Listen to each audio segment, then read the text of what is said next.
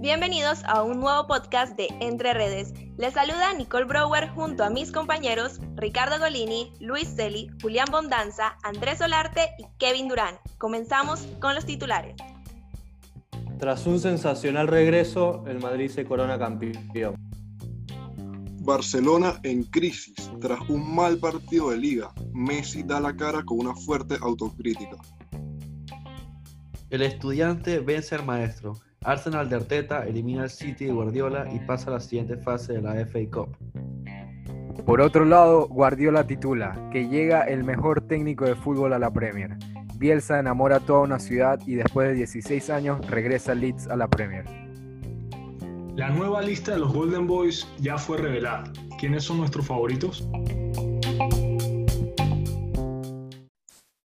Comenzamos con uno de los temas más importantes de la semana y tenemos que el Real Madrid es campeón de la liga con un sprint final espectacular de 10 victorias consecutivas, compañeros. Sí, la verdad que, creo que eso fue lo que al final este, determinó que el Madrid saliera campeón, porque la vuelta al fútbol fue, fue espectacular, porque el Madrid ganó, como bien dijiste, Nicole, los 10 partidos y vimos un Barcelona que, que, por más de que tuvo un calendario quizás más, más difícil, este, perdió un partido, bueno, el último partido que perdió es un partido creo que fácil, este, empató muchos, muchos partidos, este, no se lo vio bien, lo salió a decir Messi, Messi mismo fue el que, el que fue el primero en criticarse. Sí, es verdad, es verdad. El Madrid hizo muy bien lo que se tenía que hacer, que era se sabía que el, equipo que tuviera el mejor inicio después del, del lockdown iba a ser el campeón y el Madrid regresó muy fuerte, buena forma física, regresó el enchufe con Zidane que tenían los años pasados que ganaron el triplete de Champions League y se ve un Madrid rejuvenecido, como lo dijo el mismo Florentino Pérez, el Madrid está jugando mejor que cuando estaba Cristiano. Yo creo que es un Madrid muy fuerte, pero habría que ver cómo le va en Champions. Yo creo que constancia y, contundencia es una forma o dos palabras con las que describiría este Madrid. Creo que se le vio muy contundente. Creo que no es un juego muy vistoso. No vamos a ver un Madrid que, que deleite y que dé ganas de ver, pero fue muy contundente. Sufrió, no hay que, no hay que decir que fue superior en todos los partidos. Sufrió en partidos eh, que de alguna u otra forma se, denominan fáciles o accesibles pero de igual manera se sobrepuso la experiencia y, ese liderazgo de, sus jugadores eh, de más antigüedad que ya sabían que era ganar, que ya sabían que jugar partidos críticos y, celebra, yo creo, si dan 11 títulos de 15, creo que vemos una bestia este Madrid y, el partido contra el Champions League va a estar muy este, bueno. Desde que Madrid, este, por más de que no tenga un fútbol vistoso, este, es un equipo contundente y más importante aún, no le hacen muchos goles, porque al Madrid le han hecho nada más cuatro goles, si no, si no estoy mal, desde que, desde que volvió de, del parate por coronavirus. Entonces, por más de que no sea un equipo que juega bien y además de que las que tiene las hace, no le hacen muchos goles, que al, al final es, o es un factor diferencial. Sí, yo... Sí, correcto. Cortó a, cortó, a, cortó a casi rompe récord de, de minutos sin, sin recibir gol. Eh, llega Machís, el venezolano, y se lo quita. Pero sí, muy, muy, estuvo muy cerca y sí, es, un es una buena, una buena, un buen comentario ese que, que, es verdad. El Madrid no ha recibido casi goles desde el regreso. Como decía Andrés, eh, yo también opino lo mismo. Los equipos que van a ganar las ligas son los equipos que tengan el mejor regreso, eh, o sea, que hayan tenido el mejor regreso desde la vuelta al fútbol. Lo hemos visto en diferentes ligas eh, hemos visto equipos que no han regresado en la mejor forma y creo que fue el, fue el, fue el caso del Barcelona, ¿no? Un Barcelona que antes del regreso estaba siete puntos por encima y, y el Madrid los arrasó y, los venció. Este, eso habla de, de, como decía Pipe también, un, un, un Real Madrid constante que hizo su trabajo y ganó, por más polémicas, por más lo que sea, eh, no pueden haber quejas porque el Barcelona no cumplió. Si el Barcelona hubiese cumplido y hubiese existido polémica, quizás, pero si el Barcelona viene y pierde contra los Asuna, no me puedes pedir entonces hablar de VAR y de polémica y demás. Bueno, eh, de mi parte, felicitar a los fanáticos del Real Madrid por eh, ser campeones de liga. Sin embargo, yo también quiero como que traer a colación y también siguiendo con la línea que dice Ricardo, y yo opino que, que en realidad la, la Liga del Madrid también está beneficiada tanto por ayudas arbitrales como por el mal regreso del Barça. Eh, el Barça, antes del parón de, de, la liga, el Barça estaba primero. Igual, Kevin, Kevin, perdón, perdón. Y, perdón, también, mira, perdón, pero mira, déjame hablar un segundo. Déjame hablar un segundo. Déjame hablar un segundo. Déjame hablar un segundo, Kevin. Pero por eso digo. Kevin, déjame decirte una cosa. Déjame decir una cosa y, y te devuelvo la palabra es Barcelona, o sea, lo dijo Messi el otro día, el Barcelona no depende de lo que pasen con los demás, el Barcelona depende de sí mismo porque tiene los recursos para no estar fijándose en lo que pase con los otros. Entonces, si el Barcelona pierde la liga y pierde la ventaja que tenía sobre el Madrid, fue porque no supo aprovechar en los partidos, no supo ganar, no supo marcar la diferencia porque no tiene fútbol. Pero entonces estás de acuerdo conmigo, de que la liga la ganó el Madrid por el más regreso del Barcelona. Eso es lo que estás diciendo. Es que, eso es lo no, que no te confundas, no te confundas. Creo, que, creo que, puntos, creo que es, la, es, la suma de, es la suma de ambas cosas. Un Madrid muy constante y que fue superior siempre, y de un Barça que regresó muy, muy mal. Eh, y lo del Barça, eh, no, yo no lo entiendo. O sea, Setién creo que no logró en 10 juegos conseguir un, un 11 que le diera resultados. Y cuando medio lo logró, que logró se dio cuenta que lo único que tenía que hacer era meter Grisman, Suárez y Messi de tridente, Grisman se lesiona. Y viene los Asuna y viene una primera parte que arranca como si ya la liga la hubiera regalado, como si los Asuna no fuera nadie. Mete Ansu Fati, Braid White, eh, juegan todos los suplentes y Messi. Entonces, creo que no se ha encontrado, no ha encontrado y creo que es difícil. Tienes toda la razón, Pipe, porque el Barça es un equipo grande. El Barcelona, de las últimas 10 ligas, el Barcelona ha ganado 7 siete. Ahorita es que el Madrid ha ganado, pues ganó la liga, pues. Pero, hey, el Barcelona es un equipo grande. El Barcelona no se puede dar el lujo, por más que esté a 20 puntos del líder y haya perdido la liga, el Barcelona no se puede dar el lujo de, de tirar un partido así o jugar un partido tan mal como lo jugó contra los Asuna. Sinceramente, estoy bien decepcionado con ese partido. Sí, es que, es que es que fue algo, o sea, se, veía, o sea, la percepción de, yo creo que, y, la rabia el, del hincha del Barcelona es que el, contra el partido del Barcelona es que fue totalmente entregado. O sea, tú arrancaste tu primer tiempo, arrancaste el juego pensando que, o, o la, con la percepción de que ya la liga estaba ganada. Y el Madrid no tenía un juego fácil, tenía un juego contra el Villarreal y, y todo podía pasar. Y más porque el Madrid venía dando, o sea, el juego contra el Granada, el Madrid, el lunes, fue un juego donde el segundo tiempo el Madrid estuvo 45 minutos tratando de salir jugando y no podía y el Granada encima. Y vimos varias jugadas, Ramos sacándole a la línea, Courtois haciendo eh, tapadas y bueno, venimos que contra un equipo más complicado, el, el Barça por otro lado piensa que, que, que, ya la liga estaba terminada. No sé, esa fue mi percepción. Sí, el Barcelona no, no, no ha demostrado no sé, te diría que hasta la madurez como para afrontar partidos así me pareció a mí por momentos, porque perdió partidos muy, muy tontos para mí. Yo también creo que un factor importante es que ya, el factor cama. Yo creo que los jugadores del Barcelona están haciéndole la cama a Setién porque lo quieren fuera, no, no, les gusta su metodología, se puede ver en los partidos donde... Creo, por ejemplo, no, sé, no, sé, si la cama, no sé si la cama, pero no sería, tampoco sería la primera vez que, que, los jugadores, que hay problemas internos entre jugadores del Barcelona y técnicos, ¿no?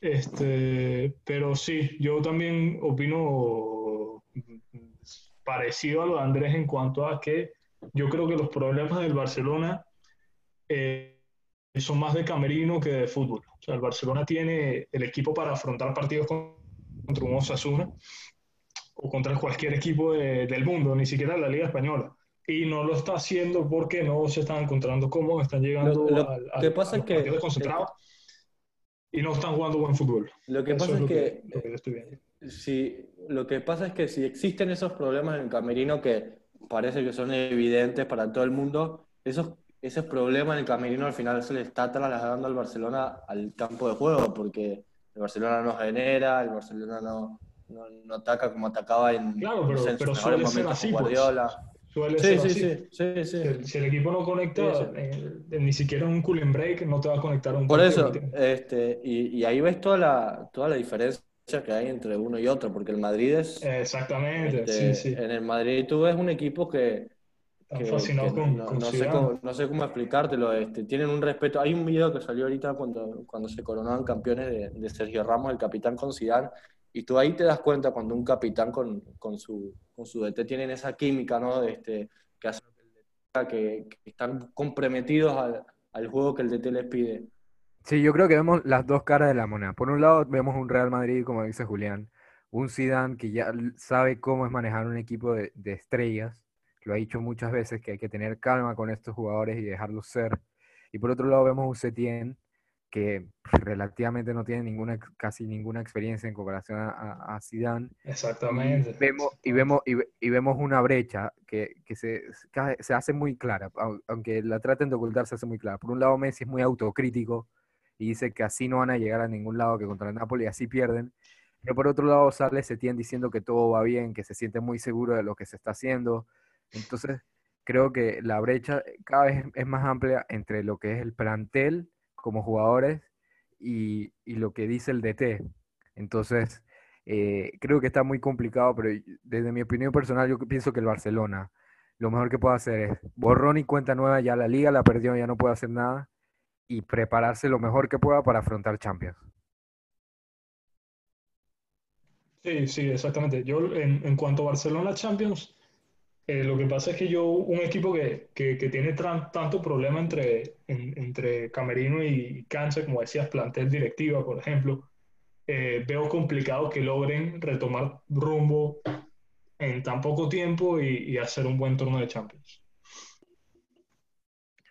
Exacto, exacto, exacto. Y, bueno, por otro lado, eh, vamos a ver cómo, cómo, les va en Champions a cada uno, tanto al Barcelona, que, que viene mal, contra el Napoli y contra el Madrid, que va contra el City y el City que, que, pierde hoy. Pierde hoy contra Arteta. Arteta duró tres años siendo su mano derecha y hoy con el Arsenal le, le da un paseo táctico a Guardiola. No solamente eso, en la misma semana Arteta le ganó a Klopp y a Guardiola.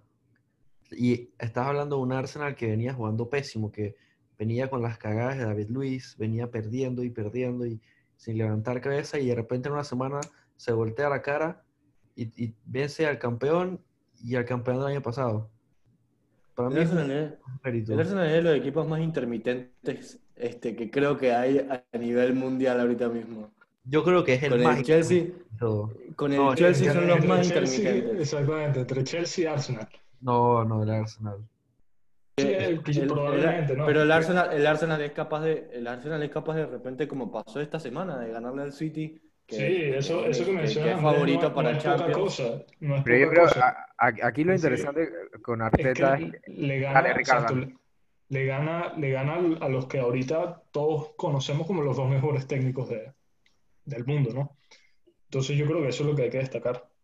Yo creo, yo creo que aquí lo interesante del Arsenal y de la, intermitencia que hablan, es que vino, o sea, cierra un ciclo con Wenger y tiene todo un recambio de, de ideas, de sistema, y creo que Arteta, por lo menos yo, yo viendo el juego hoy, se le veía, se veía un equipo que, que creía en lo que estaba haciendo. Era, era, se creía lo que el Arteta seguramente las transmitió.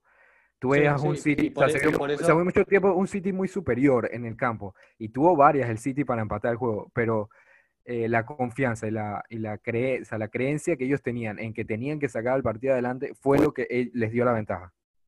Sí, y también por esto, por esto que dice Pipe, este, muchas veces el Arsenal ha tenido muchos errores por el juego que Arteta le pide al, al, equipo. Este, pero ahí es donde tú ves esto que te digo de, de relación de este equipo que el equipo lo sigue intentando y lo sigue intentando por más de que le salga mal. Claro, hay que tomar riesgo. Yo, creo que más que todo también, fue un poco de suerte y contundencia, porque si te pones a ver, el Arsenal tuvo cuatro tiros y los cuatro fueron a puerta, dos de esos fueron gol. El City tuvo 16 tiros y esos 16, uno fue a puerta. Fue, sí, dominio total del City que comparando plantillas, tú, tú, ves un City con Gabriel Jesús, Sterling, Mares, De Bruyne. Exacto, la plantilla, la plantilla era muy, muy superior. Pero no siempre, no siempre dominio de juego significa que te dominan. Exacto. O sea, no Porque, o sea espérate, y Ricardo. o Ricardo, significa que, que te jugaron. Ricardo, y para reforzar tu idea, para reforzar tu idea, Ricardo, estoy viendo los datos. 30% de posesión del Arsenal y 70 del, del, City. 12 tiros del City, 5 del Sí, es que eso, Arsenal. eso siempre Entonces, lo, va a ver en eso una, con Guardiola. Eso, eso, esa, es una discusión clásica del fútbol. Este, y es algo que yo defiendo. El que no las hace, las va a ver hacer. Este, y no tienes que tener la pelota. Pues eso es lo que, exacto, eso, es lo que yo, le, yo le discuto a, los, pues. técnicos actuales. Este, no, tú con tener la pelota y con hacer pases intrascendentes entre el arquero, el defensor, y va para el 6, va para el 2, y, no sé, cambio de frente para el 4 y eso, tú no, no vas a ganar un partido. Este, sí, no, eso, no, es eso... no es tener la pelota lo, lo, que te va a hacer ganarlo. Si vas a Exactamente, no, es que el, es, el saber, es el saber jugar sin la pelota. Y hay muchos equipos que apuestan a eso realmente.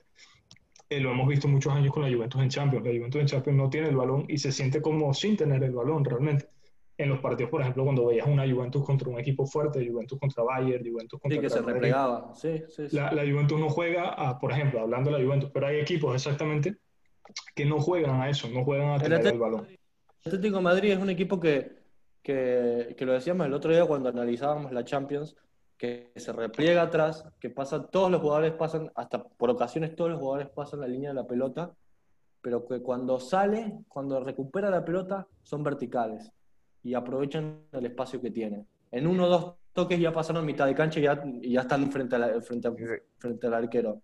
Sí, no, no. Hoy, hoy, hoy, hoy Arteta ganó desde, desde lo táctico. Creo que el partido se ganó desde lo táctico y de los jugadores del Arsenal, como plantilla, creerse esa visión que tenía el técnico. Y lo interesante aquí es que, eh, y da cierto tipo de, risa, es que se vio un Arteta que con muchas ideas y muchos conceptos de Guardiola. O sea, el primer gol es una salida muy rápida, eh, tocando el balón, haciendo cambios de frente, abriendo por los exteriores y entra el gol de Aubameyang. Y después un Arsenal que cambia totalmente eh, de estilo de juego, se, tira para atrás con mucha resiliencia, aguantar el marcador.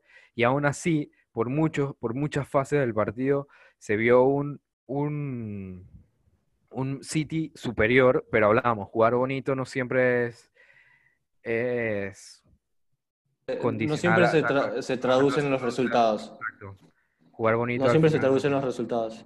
Y bueno, este, ahora que, estamos, aprovecho que estamos hablando del, Arsenal, este, la última vez que, un dato interesante que vi, este, la última vez que el Arsenal salió campeón invicto, este, fue cuando justo la misma temporada que el, el Leeds un equipo histórico de, Inglaterra había descendido. Este, en esta semana se, concretó la vuelta este, de la mano del loco Bielsa, que para mí hay que resaltarlo porque eso es como la... Hay que resaltarlo por, la lucha de, seguir intentándolo, porque si hay algo por lo que se lo conoce al loco Bielsa es por, su fracaso. Por su fracaso, sino por perder finales, perdió finales con Athletic Bilbao, perdió finales de Libertadores, perdió finales de Copa del Rey. Entonces, eh, creo que al final nunca su trabajo se fue como verdaderamente valorado. Creo que, que, Bielsa es... Eso cuando hablas de fútbol tienes que hablar de Bielsa y de todo toda la influencia que ha tenido en, el fútbol moderno es, bastante, bastante eh, contundente y ah, emociona, ¿no? Cuando tú ves estos videos de, de Leeds celebrando y toda esta, esta forma de hacer creer toda una ciudad de un proyecto es lo impresionante y es lo que se le, valora a Bielsa. Es un equipo que tenía 10, 16 años, que no, confiaba tanto en un proyecto como el de ahora. Entonces, eh, pienso yo que, decías tú, Julián, que, que el, Bielsa se, se, caracteriza por no ser un técnico ganador, pero quizás el otro año no vaya a ser gran cosa en la Premier, no, no le veo mucha, mucha trascendencia a Bielsa en la, Premier, pero sí te digo desde ya que va a ser un equipo complicado y que le va a quitar puntos a los, eh, los grandes seis que siempre se habla de la Premier League. Sí, esperemos que, que nada, que, que, le, vaya lo mejor a, de lo mejor a Bielsa. Este, la verdad que, creo que también ya se, se merecía un logro porque, este, como, como decimos siempre, este, se lo reconoce por potencial, pero no se lo termina reconociendo por, lo, por el verdadero trabajo que él hace, que es, él es un formador, él es un verdadero formador. Sí, sí, sí, y, y, hay mucha gente que lo critica, hay mucha gente que, que quizás no, no, lo valora por este hecho de que nunca, nunca ha logrado títulos impresionantes, o por lo menos se le critica mucho por su paso en siendo seleccionador de Argentina. Y, pero cuando tú escuchas hablar a referentes que sí son victoriosos, como es el caso de Guardiola, como es el caso de Simeone, hablar de Bielsa y todo lo que les ha, influenciado en su vida profesional, en su carrera profesional, eh, demuestra o deja claro la importancia de Bielsa en el fútbol moderno. Escuchaba a un, un Simeone en una entrevista con Valdano que decía que, que Bielsa fue uno de los grandes DTs que lo influyó en su, en su vida y que decía que era un poco injusto criticarlo o, adjudicarle el fracaso a Argentina 2002 cuando la mayoría de los jugadores nunca llegaron a, ritmo para ese mundial. Entonces, creo, que es impresionante. A mí me impresiona porque Inglaterra nunca va a ser terreno fácil para nadie. aunque sea segunda división, primera división, nunca es terreno fácil. No, no, no, no, no, no. De hecho, este, la inglesa, la segunda división, este, es complicadísima. Si el año pasado también peleó por el, por el ascenso y, y, y teniendo la posibilidad como en las últimas fechas, por lo que me acuerdo. Este, es complicadísima la, la Premier. La Premier, la, la, segunda y la tercera.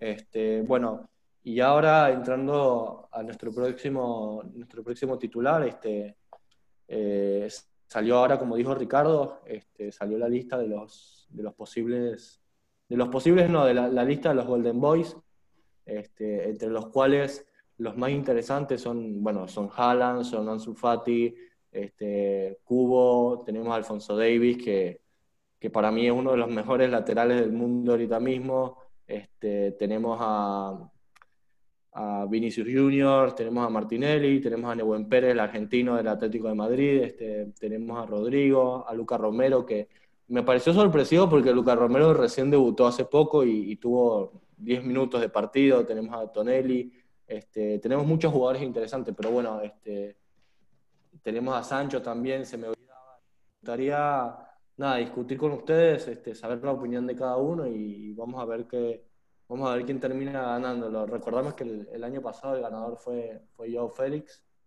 que nada, que, esta temporada no ha sido muy buena para él. Bueno, yo, yo opino, Julián, que en realidad eh, ese premio está eh, en disputa de dos jugadores, de Alfonso Davis y de Haaland. Siento que esos son los, como, los que más han destacado, incluso a nivel de champion han brillado con sus respectivos eh, clubes. Eh, me acuerdo de la asistencia de, Alfonso Davis en Champions eh, con el Bayern al Chelsea. y también Hanna que ha demostrado con, con, goles también, se ha impuesto, se ha impuesto por delante de los otros que mencionaste. resalto también el partido del, del, Dortmund con el PSG, en donde brilló. Y bueno, también yo siento que, que, a partir de ahí tienen que como que seguir la constancia, ¿no? Del que gane tiene que seguir la constancia, porque mira lo que pasó con Joao Félix, ganó el Golden Boy y esta temporada no ha hecho nada. Eh, pero bueno, sí, esa es mi opinión, siento que está entre esos dos. Mira que yo, claro, yo creo que es yo, no, yo, se lo voy a, decir, me voy a, quitar la camiseta. Lo va a ganar Alfonso Davis. Haaland no, pero yo, es un jugador media temporada en una liga austríaca de bajo nivel demostró en Champions. Pero, Andrés, pero Andrés, jugó, en, en, este país. Y cuando fue a Champions, ¿qué pasó? ¿En Champions se escondió? No, se no, escondió en Champions. A eso iba. En Champions también fue goleador de, en, su fase de grupos. Entonces, pero, contra Equipos, pero contra equipos. Ah, no importa. los goles, los goles se hacen. No importa contra qué equipo lo Andrés, el PSG es un equipo chiquito, no, vamos. No, eh, eso iba después. Vamos, los goles que marcó en la Bundesliga eran todos sus tipaces.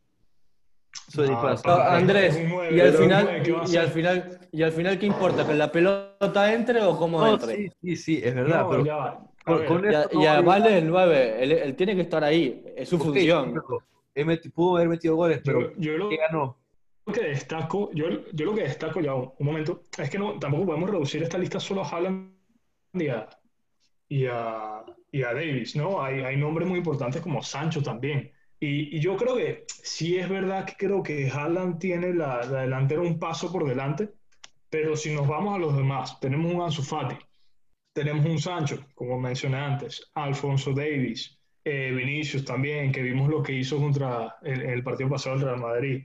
Este, yo creo que por fin tenemos un, un, un buen, una buena lista bastante igual, larga de, de, Golden Boys. Es más, que realmente todos prometen, que todos prometen que lo más probable es que lo gane Haaland, pero, pero si quitáramos a Haaland estaría sumamente parejo. Yo no me, no me atrevería te digo una a decir cosa, a nadie. Te digo una cosa, para mí los favoritos, bueno, no, no, no nada, son Haaland y son Alfonso Davis, este, pero uno que yo le veo mucho futuro a nivel mundial es al, al, del City, a Phil Foden, que se me olvidó mencionarlo en antes, este, y ahorita que cada vez está sumando más minutos y, y desde que volvió que, que, hace goles, que, asiste, este, que está constantemente generando, generando, generando, entonces ese jugador a futuro a mí, para mí va a dar mucho que hablar. Sí, yo, yo pienso igual que, que, que, Ricardo, que yo pienso que no podemos seccionar a, dos jugadores tampoco, porque hay muy buenos jugadores en esa lista, pero recuerden que este, estos premios al final siempre recaen cuál va a tener más influencia.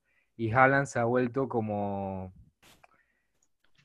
se ha vuelto este, este, este, jugador que llama mucho la atención, que todo el mundo está viendo, que todo el mundo habla de él. Sí, se, exacto, se, ha vuelto, se, ha vuelto, mucho. Sí, mu, mu, te, quiero, te quiero recordar que Alfonso que no, Davis, es, que no es Alfonso Davis. Alfonso Davis no es. Pero te quiero no recordar es. que Alfonso Davis canceló a Haaland. En la, la, la, llegada del, la llegada igual, de, igual, de, espérate. de Sancho al, al, Borussia fue una sorpresa. ¿Qué digo? De Sancho no, perdón, de Haaland. O sea, que si es verdad lo que dice Pipe, nadie sabía qué equipo iba, iba a llegar este, este Haaland y todos los equipos lo todo querían. el mundo lo quería. Igual, igual, igual, igual, espérense. Ya, ya eso nos dice que, que, realmente para mí es el candidato más seguro y me sorprendería igual, si no lo gana. Igualmente, por más de que, de que Alfonso, ustedes me parece que están como, no sé si desmereciéndolo, pero están bajando un poquito el nivel de Alfonso Davis. Alfonso Davis no, no, es un crack. No, no, porque es que todos los, que juegue de tres, todos los jugadores que están en la lista son buenos.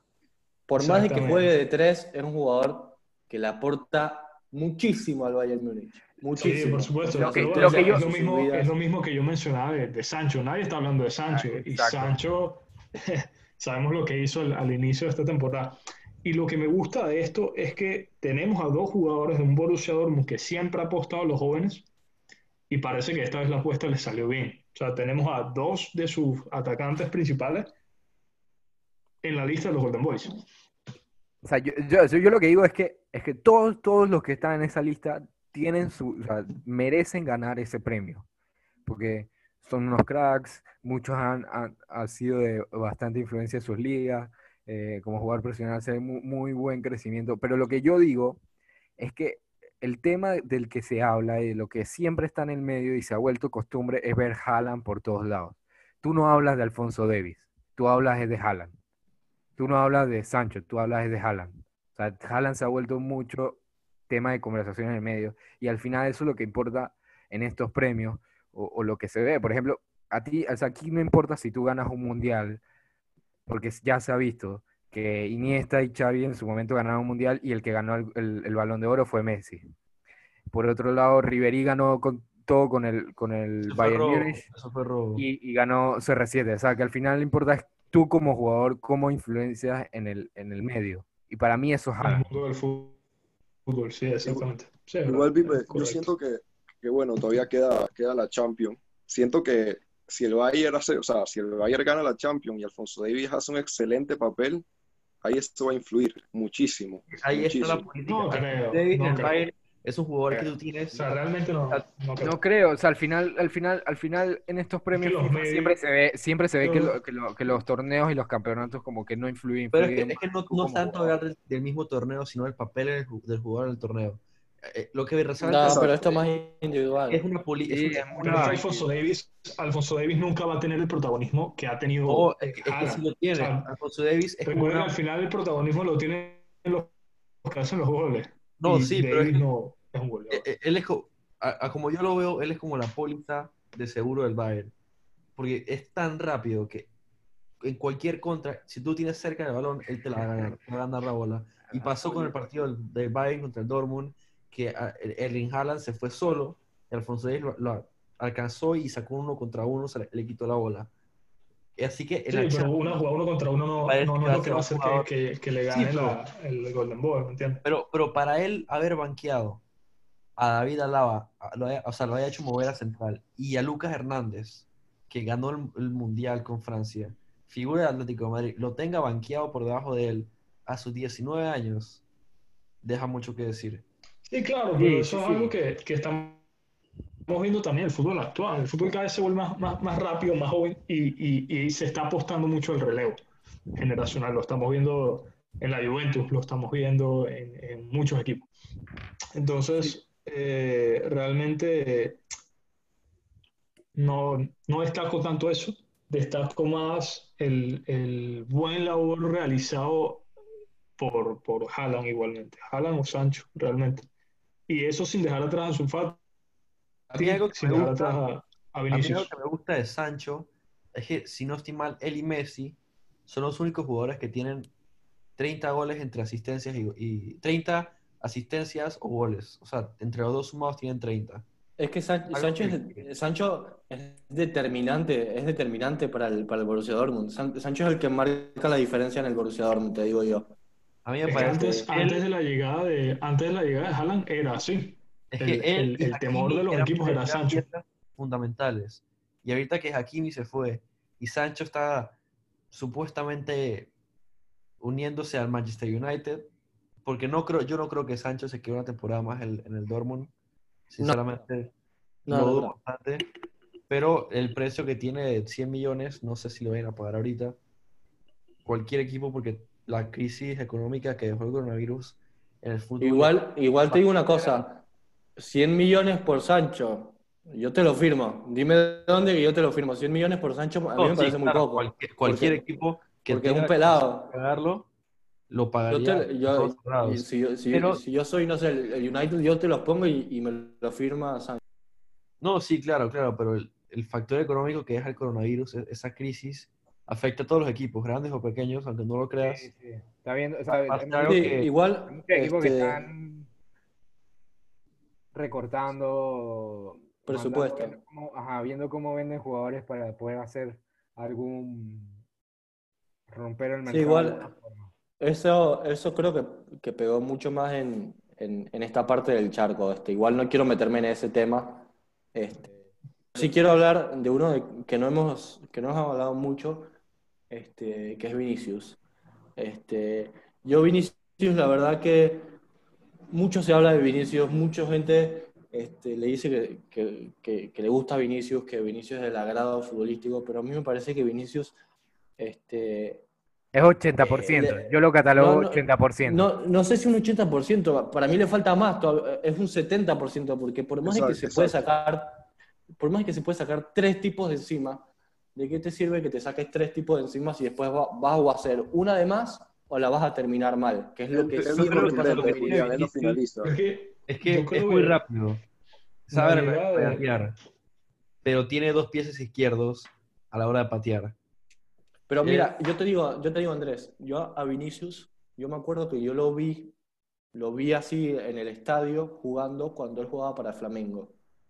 Y se lo notaba que él era, él era muy él, eh, esto que te digo, de que con un movimiento de cadera, por ejemplo, ya se saca un tipo de encima. Pero el problema es que él no termina las jugadas, no termina bien una jugada. Este, no tira bien al centro, no, no patea bien a largo. Pero creo que todavía estaba muy joven y el hecho de que ya esté en el Madrid y ya esté sí, exactamente. tomando minutos. Y llegó un Real Madrid. O sea, llegó un Real Madrid. Y quizás, mira, no se adapte y no sea un goleador. Como es el caso de Benzema. Benzema para mí no es un goleador. Benzema es un jugador que se sacrifica. Quizás podamos ver eh, un Vinicio sacrificado y que, y que y que no sea el goleador que todo el mundo esperaba. Bueno, yo sí, mira. es que lo, que yo siento es que le, dieron una, presión muy grande un jugador muy joven. O sea, está llegando al Real Madrid y no solo está llegando por llegar, está llegando y es promesa. No solo es promesa, sino que es promesa y, tiene que cumplir. O sea, a él, a él ya le dieron la carga que el Real Madrid tenía que funcionar con él. Entonces, eso es complicado, es complicado para los jugadores jóvenes, que además tienen un estilo de juego especial, eh, diferente al europeo. Eh, el fútbol de América siento que es más rápido incluso. Entonces es difícil lograr esas adaptaciones de, de, fútbol. El de América, el de, América, el de América no, es más, no, es, más rápido, es mucho más cortado. Este, mucho más cortado, porque te encarga uno, pan, te, te cortan con falta. Empieza de vuelta, te cortan con falta. Es mucho más cortado, mucho más de roce. Igual, igual siento que, bueno, estoy de acuerdo con Ricardo eh, de que llegó al Madrid y, pues el cambio fue, fue bien brusco y también se le montó un papel muy grande. Pero independientemente de eso y como lo que ustedes estaban diciendo en antes, yo siento que Vinicius no se compara ahorita a Alfonso Davis. Y yo quitándome la camiseta, mira, estoy opinando sin la camiseta. Para mí Vinicius no es candidato para ganar el, Golden, Boy. O sea, y no se puede comparar a Alfonso. Por eso dicen que, o sea, está cool la lista y todo lo demás, eh, jugadores bien competitivos, pero siento que, que igual, igual hay jugadores que no se le pueden, ni siquiera Sancho. Para mí, Sancho está por encima de Vinicius. Y no sé, eh, tampoco es disque candidato para ganar el igual que Lucas Romero, o sea, acá hace Lucas Romero ahí. Entonces, siento que, que, bueno, a Vinicius todavía le falta, le falta. Sí, yo no sé, no, no creo que para, para, para, decir que es un buen jugador tiene que ser el mejor de todos, eh, pero sí siento que es un jugador que va a desarrollarse no necesariamente eh, en sus edades tempranas, sino más adelante. Realmente son muy pocos jugadores los que hemos visto que desde su debut han sido promesa y se han mantenido como promesa durante toda su carrera. O sea, es decir, que desde el inicio eran muy buenos jugadores y se mantuvieron siendo muy buenos jugadores durante toda la carrera. Hay que darles un poco más de, de, rollo a esos jugadores y ver cómo avanzan en unos años. Exacto, y además que falta, bueno, todavía falta mucho tiempo eh, para el Golden Boy, creo que como dijeron, falta Champions, faltan varias, varias competiciones eh, por venir que pueden demarcar eh, quién va a ser más, favorito ya pronto al, Golden Boy. Y lo interesante aquí es que vemos mucho futuro, muchos jugadores que están jugando muy bien y que son unos cracks, verdaderamente son unos cracks. Así es Luis, de igual manera, el premio no es más que un reconocimiento, lo más importante es que cada uno sepa seguir demostrando su talento y mantener su nivel. Esto fue todo por el podcast de hoy, esperemos que le haya gustado nuestro podcast, recuerden seguirnos en nuestras redes sociales, arroba entre redes rayita abajo. Y sin más nada que decir, que ruede la consentida.